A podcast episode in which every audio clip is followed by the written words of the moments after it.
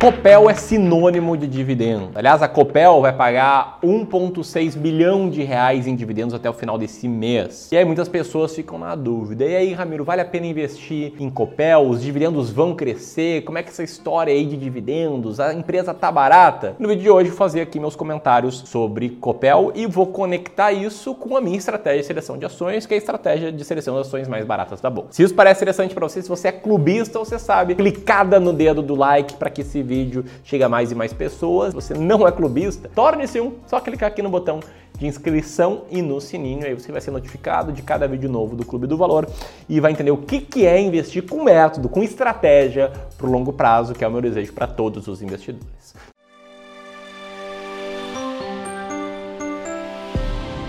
Copel, para quem não sabe, é uma abreviação de Companhia Paranaense de Energia. É uma empresa que opera com linhas de transmissão e de distribuição de energia em todo o estado do Paraná e também nos estados vizinhos. Para você ter uma noção aqui da dimensão da Copel, ela tem de mais de 4 milhões de unidades consumidoras em 394 municípios e 1.113 localidades. Né? O que é uma localidade? É um distrito, uma vila ou um povoado. A Copel possui um parque gerador próprio, composto por 30 usinas próprias e 11 participações. E ela possui uma potência instalada que totaliza 5.675 megawatts, 93% disso proveniente de fontes renováveis como hídrica e eólica, o que responde pela produção de algo como 4% de toda a eletricidade gerada no Brasil. Seu sistema de transmissão é formado por mais de 4 mil mil quilômetros de linhas e 45 subestações automatizadas. E o sistema de distribuição da empresa conta com 195 mil quilômetros de linha, a maior terceira do país, e 362 subestações automatizadas. Ou seja, tá? a gente tem um grande setor de energia elétrica que pode ser quebrado em três grandes subsetores, que é a geração de energia, a transmissão de energia, que é responsável por transmitir energia da parte de geração até os centros urbanos e também a distribuição de energia, que é aquela empresa que você paga a conta de luz ali todos os meses. Chega a continha, vai lá, ela te cobra, ela está fazendo essa distribuição de energia. E a Copel atua nessas três frentes. As três não. Ela também tem sistema ótico de telecomunicações com 30 mil quilômetros de fibras atendendo a 49 mil clientes nas 399 cidades do Paraná e em duas cidades de Santa Catarina. A Copel, para quem não sabe, sabe? Ela é uma empresa já bem antiga, ela foi fundada em 1954, sendo uma empresa controlada pelo estado do Paraná, sendo uma estatal. 40 anos depois disso, em 1994, ela abriu o capital na bolsa. Aliás, desafio, hein? Quem aqui investiu em 1994? Comenta aqui se você já era investidor em 1994. Quero ver aqui investidores raiz mesmo. Cara, quem já investiu em 94? Até eu gostaria de conversar, entender melhor como é que as coisas eram lá atrás. Que em julho de 1994 1997, a Copel se tornou a primeira empresa do setor elétrico brasileiro a ser listada na Bolsa de Valores de Nova York. Pulando dessa década de 90 até os trimestres recentes, o que, que a gente tem? No primeiro trimestre de 2022, a empresa publicou seus resultados com EBITDA 12,2% acima do EBITDA no mesmo período do ano passado, isso aqui é EBITDA ajustado, e com lucro líquido 14,3% abaixo, ou seja, está melhorando o resultado operacional e está diminuindo o lucro líquido. Isso né, com os ajustes. Se tirar os ajustes, pegar só a parte eh, contábil, que a gente tem é também uma alta do EBITDA, só que uma alta um pouco menor, e uma queda também do lucro líquido, só, só que uma queda um pouquinho maior. Mas talvez você não esteja nesse vídeo para conhecer bem a Copel. Mas o grande ponto é que a Copel, ela historicamente é conhecida como uma boa pagadora de dividendos. Se pegar os últimos 10 anos, foi raríssimo, raríssimo, raríssimo ter um dia em que a empresa estava com dividend yield dos últimos 12 meses de zero. Ali isso rolou em 2016, mas que ela quase sempre ali está distribuindo dividendos, está numa cotação que a coloca com dividend yield histórico na média entre 4 e 5%. E mais recentemente esse dividend yield estourou aí com a distribuição maior de resultado que a empresa fez e nesse momento está ali na faixa dos 16. Enfim, recentemente essa empresa anunciou o pagamento de 1,65 bilhão em dividendos e juros sobre capital próprio. Isso dá mais ou menos a arredondando, tá? 52 centavos para cada ação preferencial classe B. E o relatório que a empresa divulgou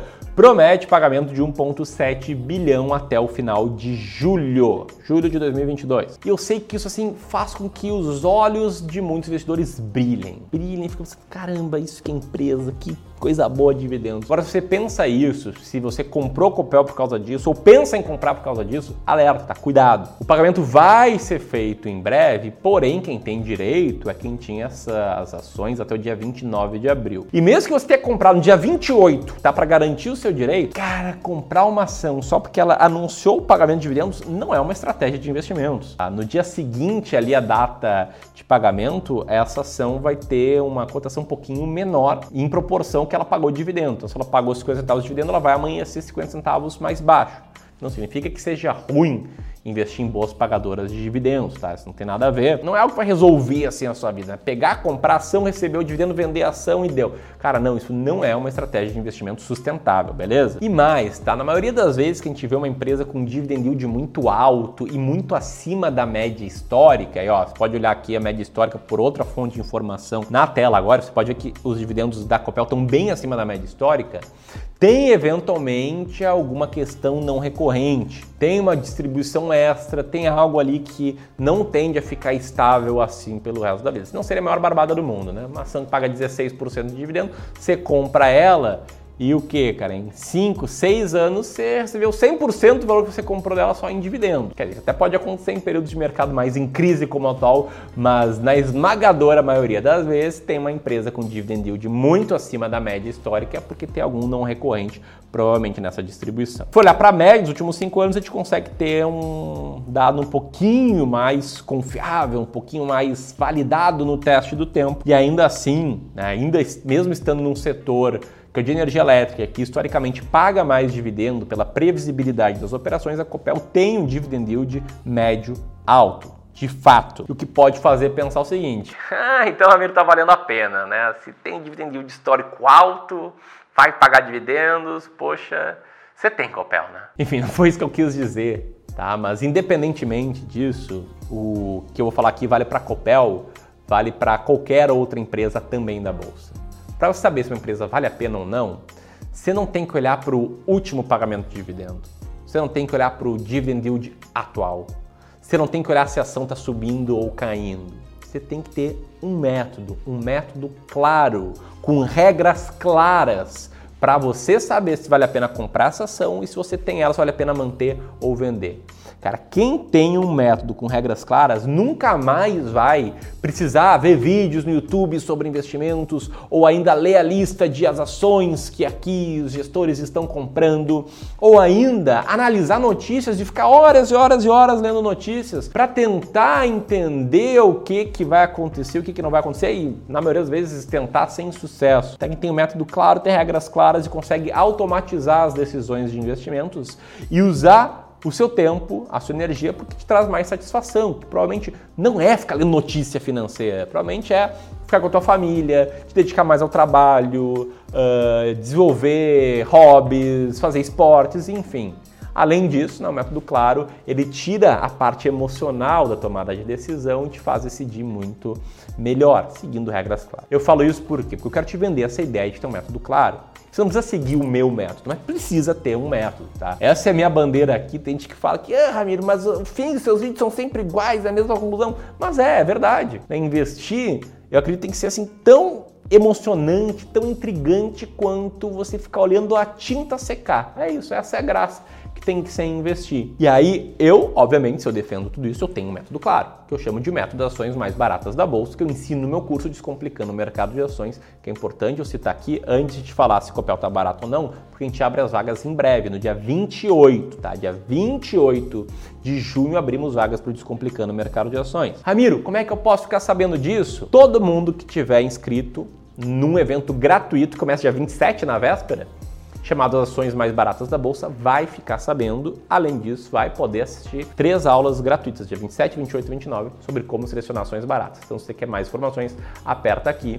Próxima página, coloca teu nome e o teu e-mail, beleza? Nesse evento você vai aprender a investir com base nessa estratégia que historicamente rendeu bem, teve um retorno maior do que a média do mercado e, na minha opinião, tem um potencial de retorno melhor do que a média do mercado. Mas Ramiro e Copel, Bom, no nosso ranking das ações mais baratas da bolsa, que alunos do Descomplicando o Mercado de Ações levam, né? acesso de forma vitalícia, ele é atualizado mensalmente. A Copel está com um earning yield de 14,74% e está na posição número 50 do ranking.